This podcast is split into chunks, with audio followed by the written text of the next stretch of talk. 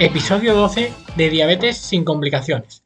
Hoy te traigo la segunda parte con el doctor Cubrías y hablaremos de la importancia que tiene cuidarse en, la diabetes y en, tu salud general. Así que no te lo pierdas, empezamos ya.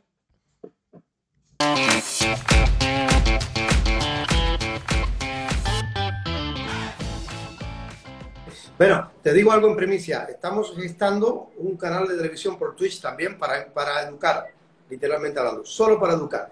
Ya no sé cómo lo voy a hacer. Posiblemente mi mujer me expolie de la casa porque, porque es tiempo que me que quito, pero, pero lo vamos a hacer. Eso es algo que yo tenía eh, eh, hace mucho tiempo, lo llevamos haciendo de una forma muy, muy de paciente en paciente. A todos nuestros pacientes le explicamos, nosotros no damos menos de una hora de consulta porque no, no sirve para nada. O sea, lo otro es es, eh, Lo otro es, tontería.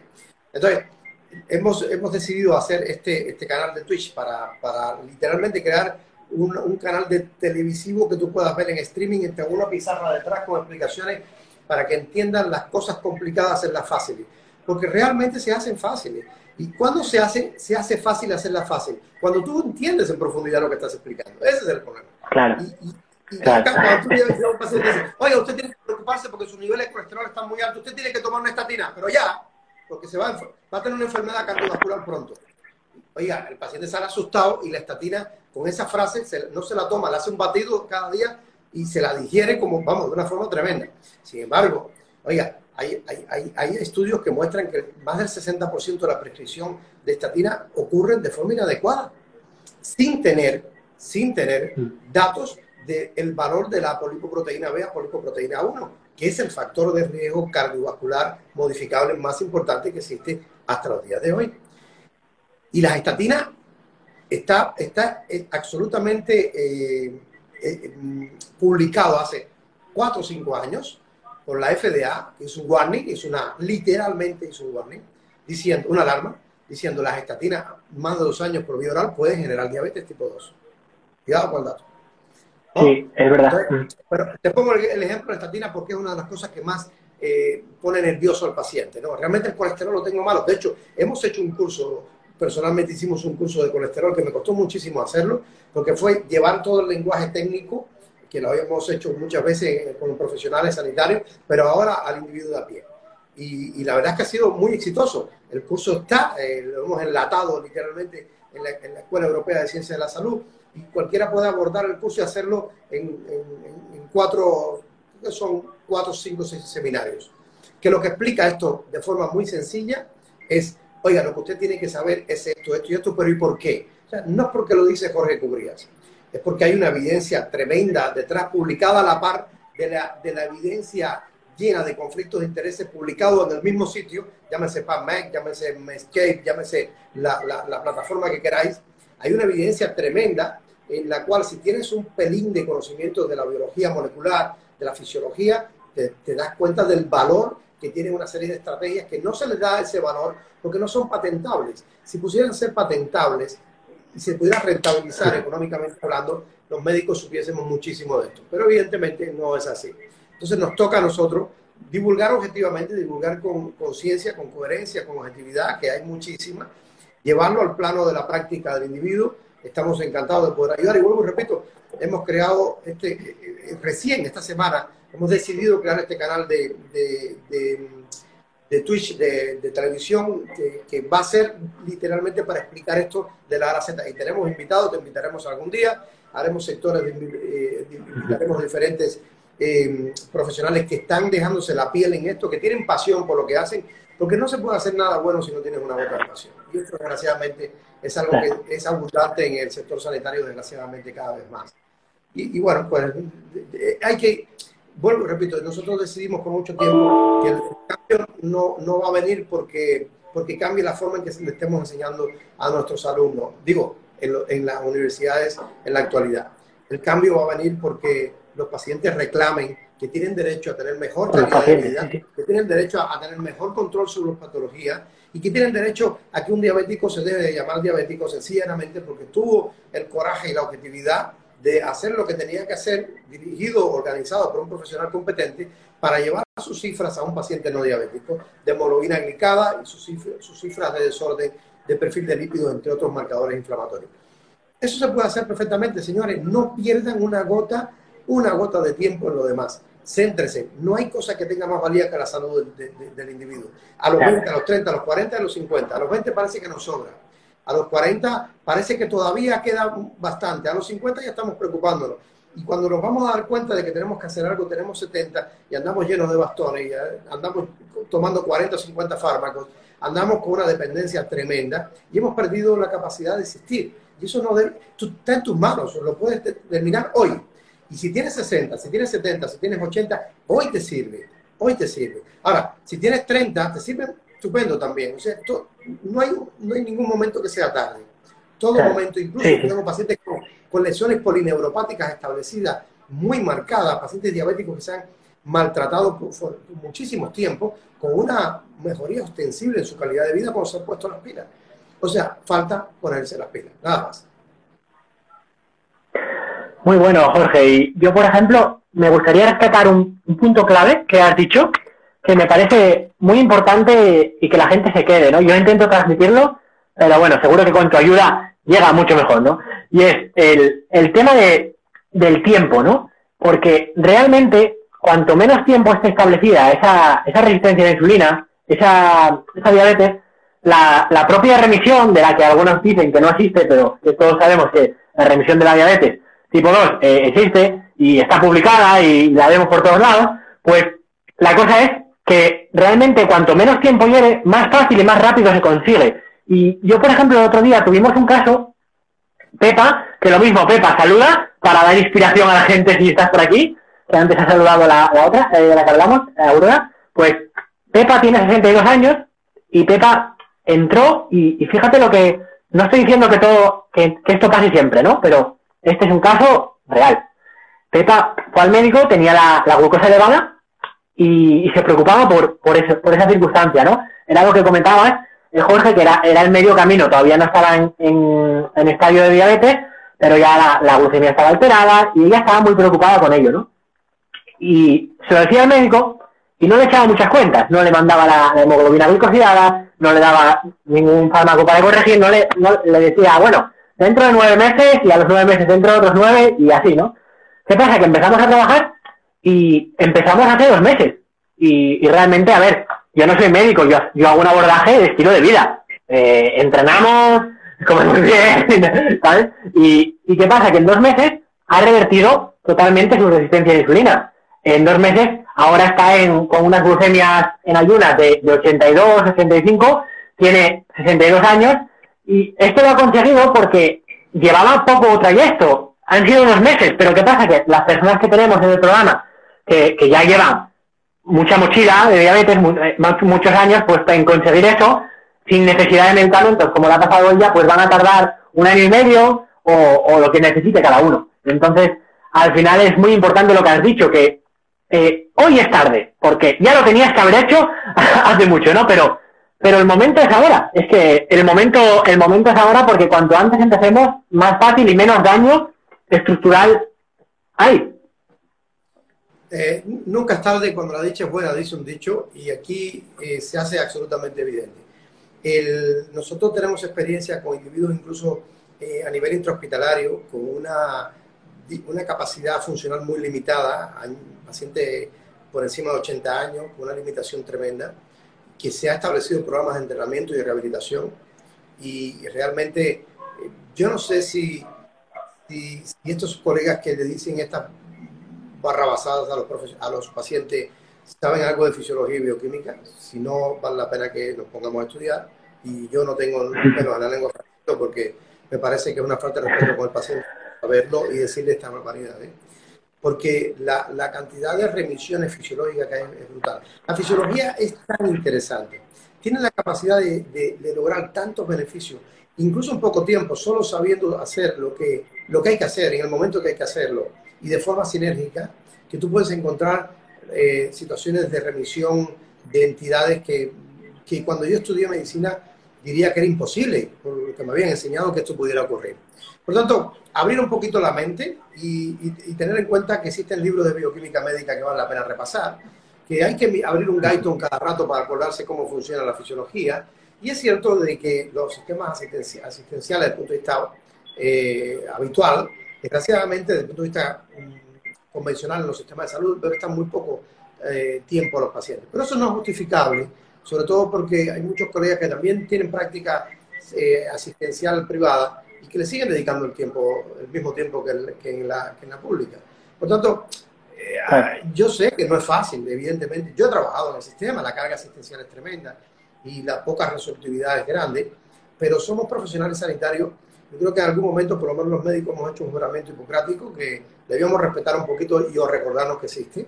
Y en otro, en otro momento, tener en cuenta de que, que el, día a día que te brinda la asistencia, o lo aprovechas para cimentar o fomentar un día un día más o dos o tres con mejor calidad de vida, o favorecerá, sin lugar a duda, que tengas uno, dos o tres con una peor calidad de vida. O sea, es un bucle o negativo o positivo. Si pones las armas donde tienes que ponerlas, aunque tengas la edad que tengas, aunque tengas la condición que tengas, siempre vais a mejor. El organismo es muy, es muy bueno, es muy noble, es muy plástico, es muy resiliente, tiene la capacidad de generarte beneficio siempre y cuando hagas lo que tienes que hacer. Ahora, a veces lo más cómodo es no hacer lo que tienes que hacer y eso es un camino que cada cual tiene que tomar, no hay duda alguna. Más incluso aquellos pacientes que han tomado ese camino, el camino más flojo, el camino más teóricamente más cómodo, cuando ven que sus pares han tenido una evolución como la que suelen tener, entonces empiezan a preocupar y decir, caramba, ah, pues parece que sí vale la pena.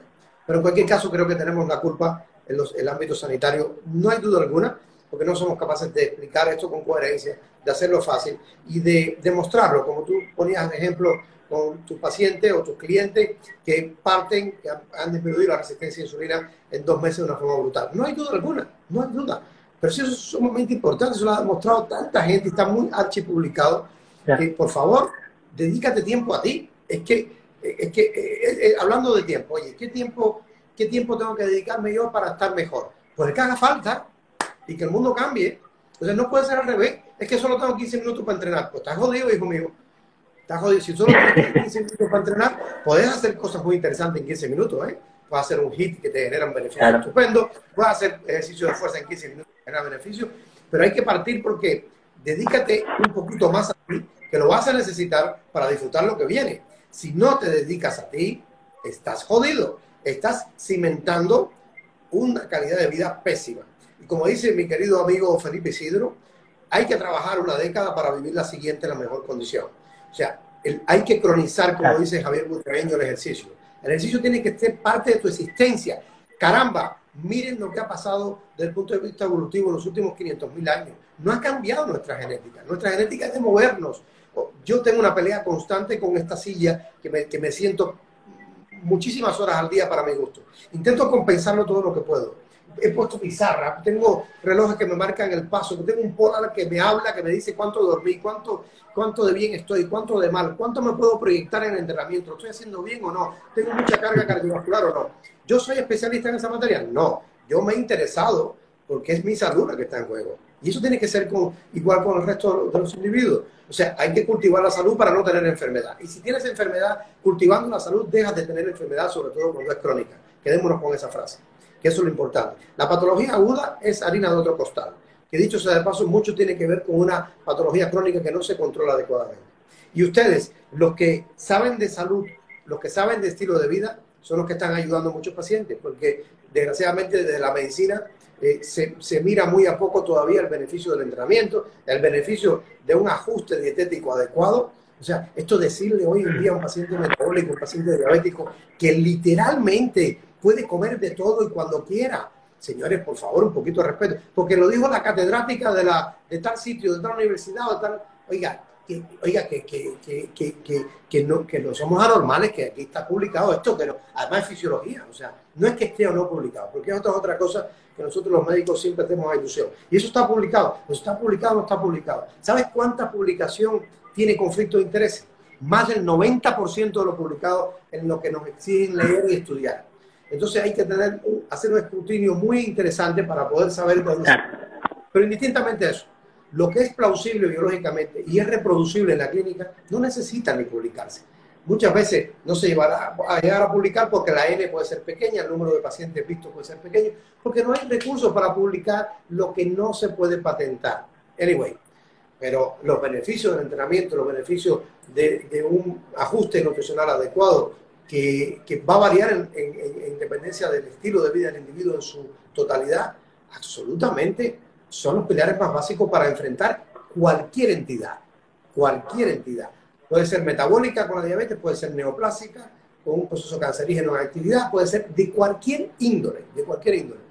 Autoinmune puede ser degenerativa, puede ser de la, de la, de la forma que lo quieras ver. Eh, esto, yo me gustaría transmitir ese concepto, que es fundamental. Empiecen por lo que hay que empezar. Eh, si, si has llegado a tener una, enfermedad y no, no te has puesto las pilas para deshacer el camino andado, vas a seguir teniendo esa enfermedad. Pero hoy, hoy es posible deshacer el camino andado. Hay posibilidades de estudiarte adecuadamente, hay posibilidades de ponerte en la línea de deshacer el camino andado y sin lugar a dudas hay posibilidades de reproducir esto desde el punto de vista fisiológico, de que tú te veas que eras un individuo enfermo, dejas de ser un individuo enfermo, eras un individuo lleno de alteraciones literalmente en tus analíticas, dejan de existir alteraciones en tus analíticas y, y eso, qué mejor regalo para la asistencia del ser humano. Oiga, si, tú, si te interesa más cualquier cosa que tu salud, has perdido los estribos. Ahí realmente no hay nada que hacer. Cuando, te, cuando cambies tu escala de valores, volveremos a hablar.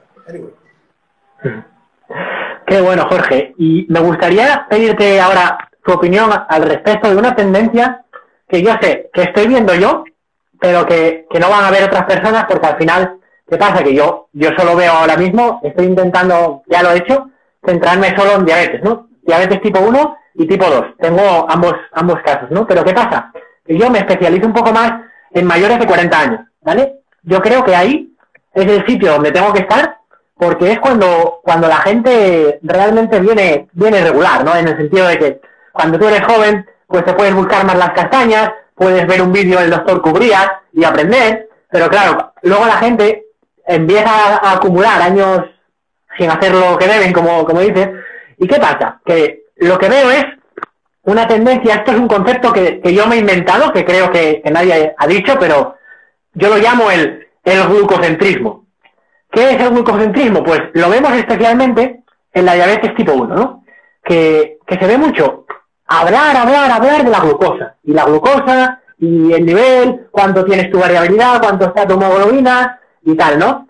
¿Qué ocurre con esto? Que, eso está muy bien porque sabemos que, la, al final los niveles de glucosa son los que van a, determinar un poco eh, las complicaciones, las complicaciones diabéticas y todo eso, ¿no? Pero al final yo le pregunto a la gente, a ver, ¿tú por qué quieres mejorar? Y la gente te dice, pues porque no quiero tener complicaciones. Hay veces que me dicen, porque no me quiero morir. O otras veces me dicen, porque quiero estar más sano, ¿no? Digo yo, entonces, al final, la glucosa es un valor que es importante, que al final es nuestra patología y lo tenemos que tener en cuenta, pero si tú te crees que, estás más sano por tener la glucosa en rango y no haces ejercicio y, no comes adecuadamente y tienes obesidad o sobrepeso, eso, eso va, a llegar a donde llegue, ¿no? Porque luego, ¿qué, me veo, Jorge, Jorge? Que me llega gente con diabetes tipo 1 que me dicen, es que yo toda la vida he estado bien y de repente te encuentras que no hay quien lo controle eso. De repente te encuentras personas con diabetes tipo 1 que también tienen diabetes tipo 2, que tienen una resistencia a la insulina bestial y que, claro, luego al final, ¿cómo controlas eso? Es complicado, tienes que revertir la resistencia porque se ponen un montón de unidades y, y luego ya sabemos los condicionantes que hay en la diabetes tipo 1. Y además, si no quieres complicaciones, el ejercicio mejora tus vasos, mejora tu endotelio. También te va a ayudar con eso. O sea, hay que ver la salud como, como seguro que, bueno, estoy seguro que tú haces, Jorge, el verlo de forma global, ¿no? No, no mirar solo factores, sino el, el, ir a por todas con, con, todo lo que tengamos. Ahí volvemos a tener la culpa a los médicos. Hemos, los médicos tienen ese concepto glucocentrista. Digo, el que más, de hecho sea de paso. Y eso es un error catastrófico tremendo. Mira, ahí voy a recluir una frase que, que es conocida, pero que es interesante. Yo creo que nos queda muy poco tiempo, a ver si se cae, no se cae la conexión. Eh, que es la siguiente. Tú puedes tener el edificio más grande de una ciudad de dos formas. Una, destruyendo eh, los que tienes a tu alrededor que son más altos que tú, o creando un piso más y otro y otro para que el tuyo sea más alto. Literalmente, haciendo lo primero es el concepto glucocentrista que tú decías. O sea, tú tener un nivel de glucosa controlado, eso significa salud, eso significa una herramienta dentro del campo de la salud. Pero si tú dejas otras herramientas que son cruciales en el ámbito metabólico y del medio interno sin controlar, por ejemplo, la enorme cantidad de pacientes con glucosas normales en rangos, vamos a llamarlo así, y una sarcopenia tremenda, con una dinamopenia tremenda. Entonces, eh, eh, estás entendiendo un tercio del asunto, y, menos, un 20%. Entonces, es el ejemplo un poco del edificio que yo quiero que el mío sea más alto porque destruye los demás. O sea, me quedo con que mi glucosa va a ser mi talla. Pero que eso la culpa lo tenemos los médicos, porque seguimos hablando en ese mismo tono en siglo XXI, a pesar de la rotunda evidencia que hay de la cantidad de vicinas que libera un entrenamiento adecuado, la cantidad de mioquinas en general, es, es, lo que te armoniza. El director de orquesta de la salud es el entrenamiento. Hay que empezar por ahí. Nos guste o no nos guste. Entonces, no se queden solo con que tengo la glucosa en rango. Eso está muy bien, ok, la tienen en rango. ¿A, a de qué? ¿Cuánto te pones de insulina? ¿Cuánto requiere? ¿Cuánto de rápida? ¿Cuánto de lenta? Lo ideal es que requiera lo menos posible de rápida. Lo ideal es que requiera lo menos posible de lenta. Se puede lograr de una forma catastrófica siempre y cuando metas una variable que es fundamental, que es el entrenamiento físico y el desarrollo de la fuerza. Porque la fuerza va a traer consigo que se convierta en un gran consumidor de esa glucosa circulante, que ya no requiera de niveles de insulina suprafisiológicos puestos a modo de pinchazo de forma desorbitada para mantener para tenerte en rango. O sea, mantengo en rango a expensa de qué? Es lo, que, es lo que yo creo que es más importante con estos pacientes. A expensa del valor de insulina que me pongo durante todo el día y de lo que como, que esto va habitualmente asociado a ese vaivén que tienen sobre todo los diabéticos tipo 1. Hice una hiper, me puse insulina, hice una hipo, pues como, como, con glucosa, pues al final es un, un, una oscilación que es nefasta literalmente desde el punto de vista metabólico, es nefasta desde el punto de vista celular y es nefasta desde el punto de vista sistémico, no hay duda alguna. Eh, tú puedes ah, disminuir ese rango y que la oscilación sea más pequeña, siempre y cuando la variable de la alimentación se corrija fisiológicamente, no llenándote de elementos glúcidos cuando, cuando la glucemia baja y no induciendo una hipoglucemia cuando literalmente requieres o aportas insulina suprafisiológica por encima de lo que realmente puedes requerir. O sea, tienes que lograr mantener un rango, pero utilizando las variables fisiológicas. Exprime tu biología, caramba. Exprime tu biología primero y luego vamos a ver qué, lo que necesitamos de afuera. Pero exprime y, y puede generar tanto beneficio que asusta.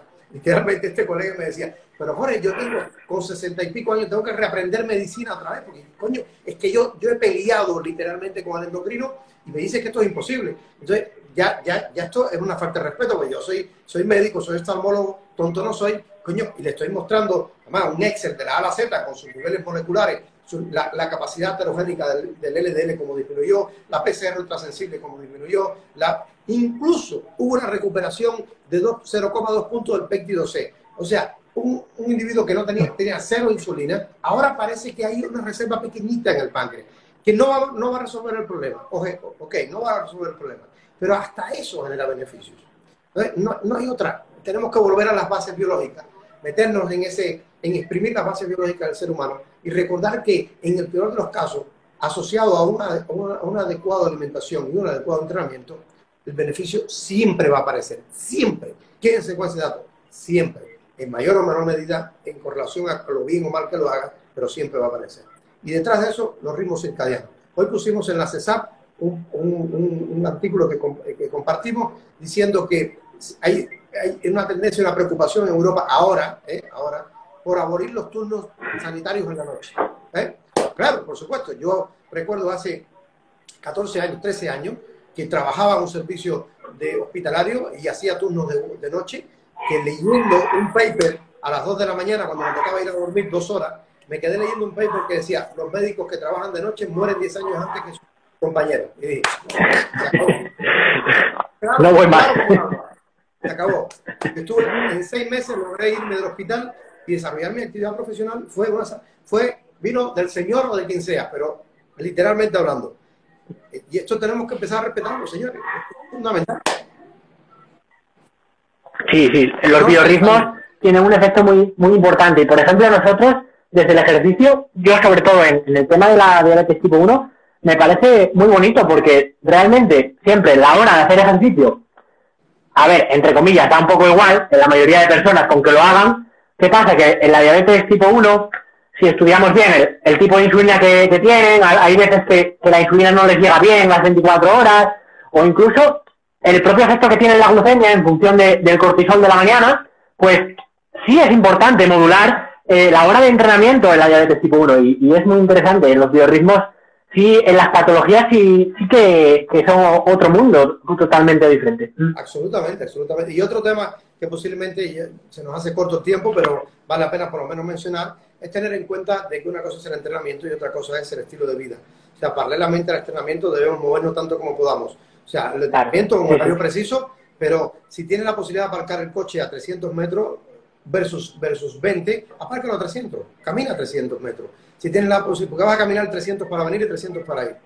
Si tienes la posibilidad de, de alargar tus, tus caminatas, literalmente tu existencia, a un ritmo que no sea para contar, para mirar, mirar vidrieras, ¿eh? o sea, a un ritmo que, que por lo menos supere los 5, 5,5 eh, kilómetros por hora, chicos, pues estás generando un beneficio sistémico. Eh, si tienes la posibilidad de que, de que, en la casa tienes que cargar algo de peso, pues hazlo. Estas son cosas que hay que impregnarlas en el día a día. Si tienes la posibilidad de padecerte lo que hacían tus abuelos hace 100 años, hazlo. Porque no nos queda otra. Si quieres no vivir una enfermedad del siglo XXI, pues tienes que hacer cosas del siglo XX, de estilo de vida. Ese, ese, es el asunto.